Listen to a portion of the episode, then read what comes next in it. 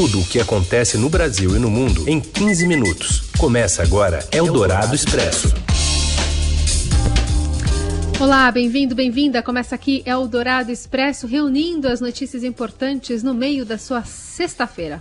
E que você pode acompanhar ao vivo no FM 107,3 da Eldorado, mas que também por podcast, parceria da Eldorado com o Estadão. Eu sou a Carolina Ercolim, comigo Raíssen Abac. Agora os destaques da edição deste 20 de novembro. Um homem negro é espancado e morto por um policial e um segurança brancos do supermercado Carrefour, em Porto Alegre. Um hacker português é investigado pelo ataque virtual ao Tribunal Superior Eleitoral. Ele nega ligações com extremistas brasileiros. E ainda o coronavírus nos times da Série A do Brasileirão e a arte negra mais acessível no Dia da Consciência Negra. É o Dourado Expresso. Tudo o que acontece no Brasil e no mundo em 15 minutos. Homem negro é espancado e morto por segurança e policial no Carrefour, na rede do supermercado em Porto Alegre. A Priscila Meng tem os detalhes. Infelizmente, o Dia da Consciência Negra começou com mais uma notícia de violência racial no Brasil, em que mais uma vez uma pessoa negra foi brutalmente morta no país. Dessa vez, a vítima se chama João Alberto Silveira Freitas, de 40 anos. Ele estava fazendo compras em um supermercado de Porto Alegre quando foi espancado e morto por um segurança e por um policial que fazia compras. Essa violência ocorreu no supermercado Carrefour, no bairro Passo da Areia, na zona norte da capital gaúcha. Segundo testemunhas, pessoas tentaram intervir e acabar com a agressão, mas os agressores continuaram espancando o homem até a morte. Pessoas falam que ele reclamava que não estava conseguindo respirar, mas nada adiantou.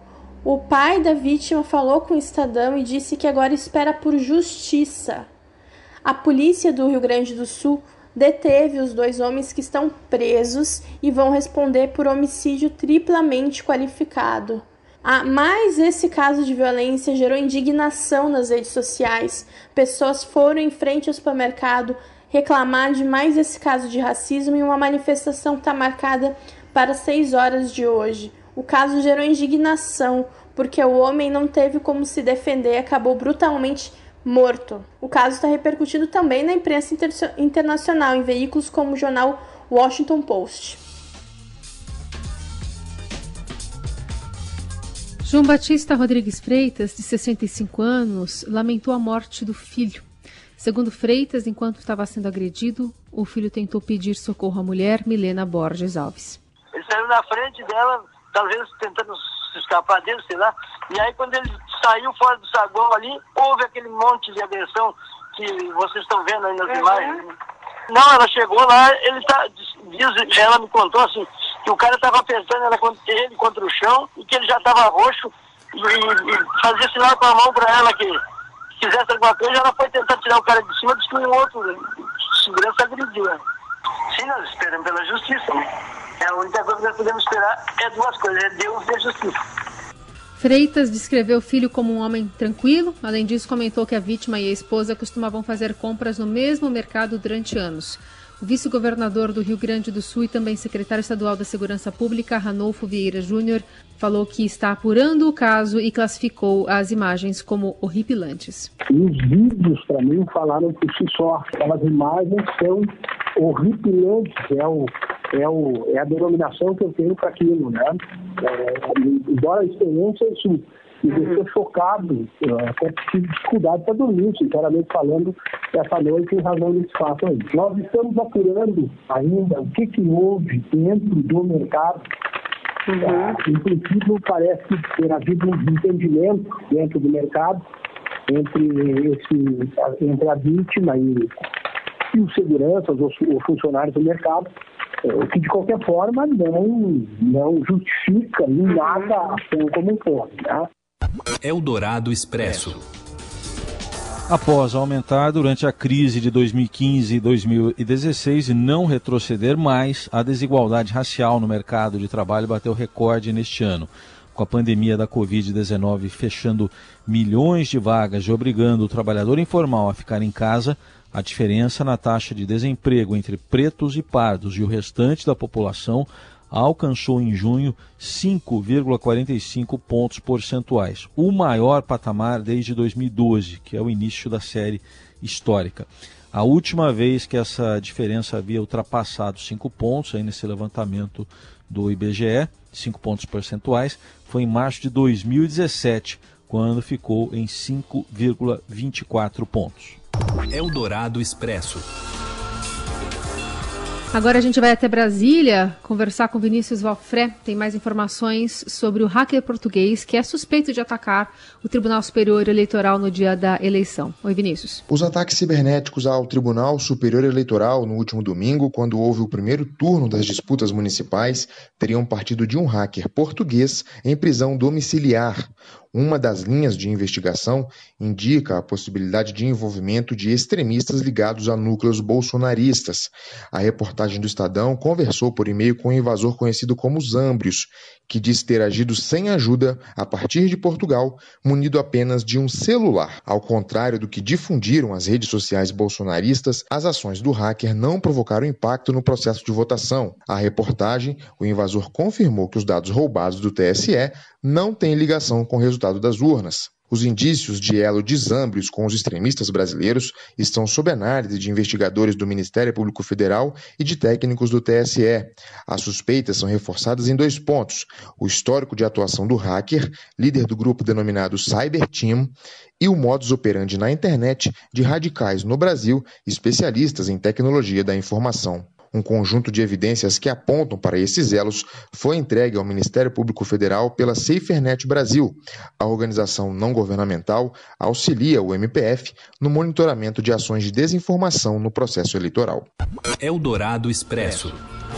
No dia em que anunciou que as escolas públicas e particulares da capital paulista não vão receber novas atividades presenciais para manter a política de prevenção ao contágio da Covid-19, o prefeito Bruno Covas, do PSTB, afirmou ontem na sabatina do Estadão que não há nenhum indicativo de que haverá uma segunda onda da doença em São Paulo.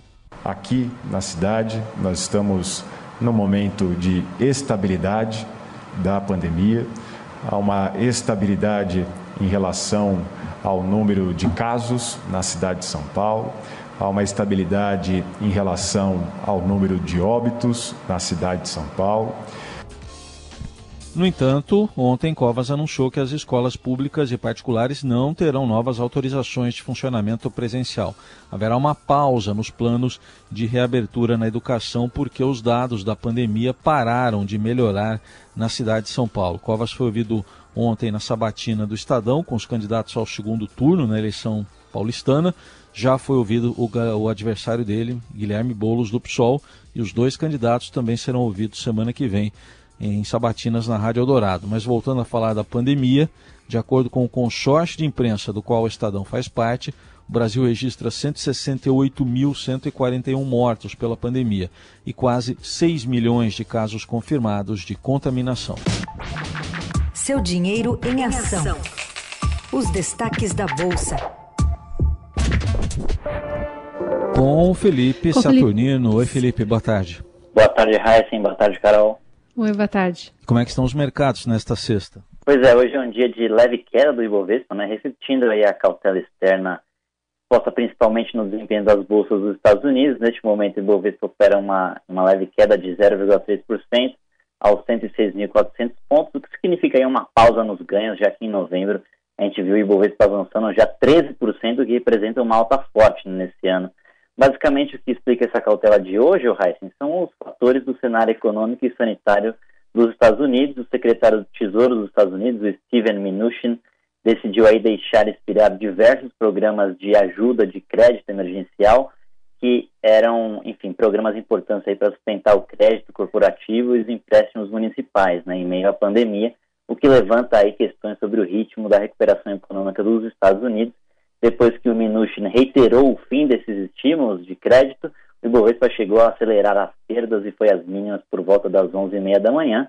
Outro fator que permanece também como fonte de preocupação dos investidores lá fora é o avanço do coronavírus nos Estados Unidos e as consequências é, como medidas de restrição de circulação de pessoas. Né? Nova York já decidiu aí fechar escolas públicas E ontem o estado da Califórnia, o mais populoso dos Estados Unidos, decidiu aí por um toque de recolher das 10 horas da noite até as 5 da manhã. E neste momento, as duas das principais bolsas americanas operam em queda, somente o índice de tecnologia Nasdaq se mantém no azul. Felipe Saturnino continua acompanhando o mercado e no fechamento do dia você encontra tudo lá no seudinheiro.com. Valeu, Felipe. Até segunda. Até segunda. Um abraço. Tchau, tchau. Você ouve Eldorado Expresso.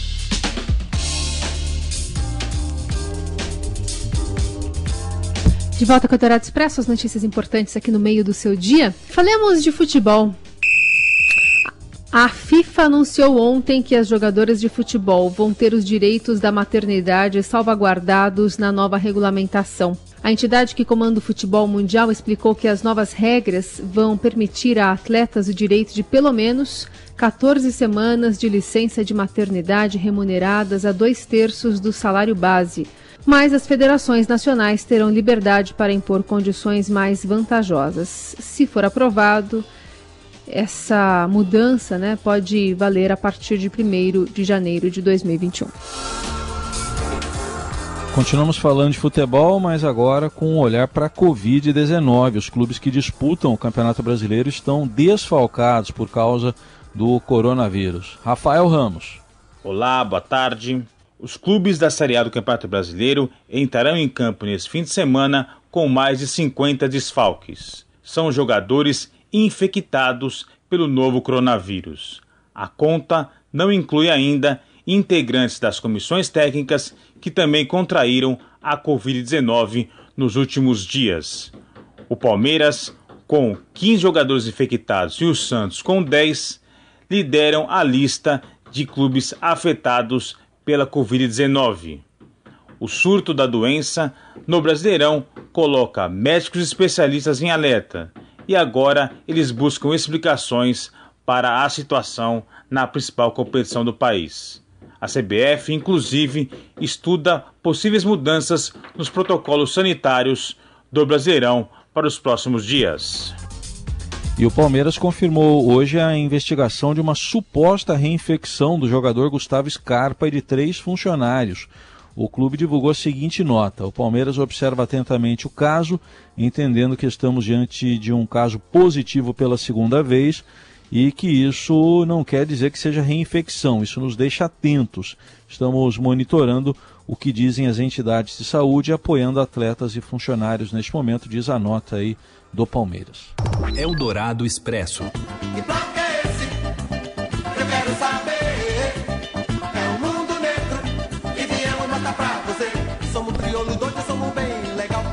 Como forma de celebrar de alguma forma o Dia da Consciência Negra e dar visibilidade para artistas negros, o Google Arts and Culture, plataforma que reúne exposições virtuais, lançou uma sessão com 30 exposições de artistas negros brasileiros, com 13 inéditas.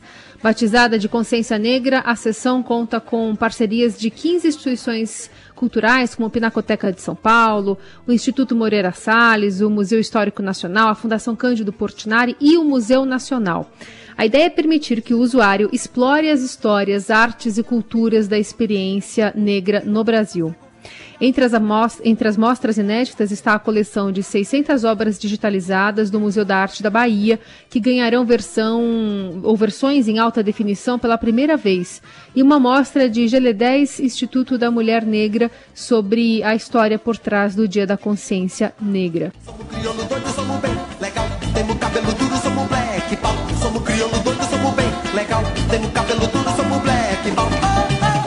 Desejamos a você um ótimo fim de semana. Segunda-feira estamos de volta com, a, volta com o Eldorado Expresso. Até. Valeu, gente. Obrigado pela companhia em mais uma semana. Oito meses já, hein? Vamos pro nono. Tchau.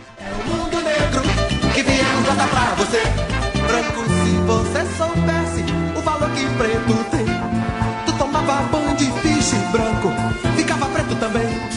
Você ouviu Eldorado Expresso tudo o que acontece no Brasil e no mundo em 15 minutos.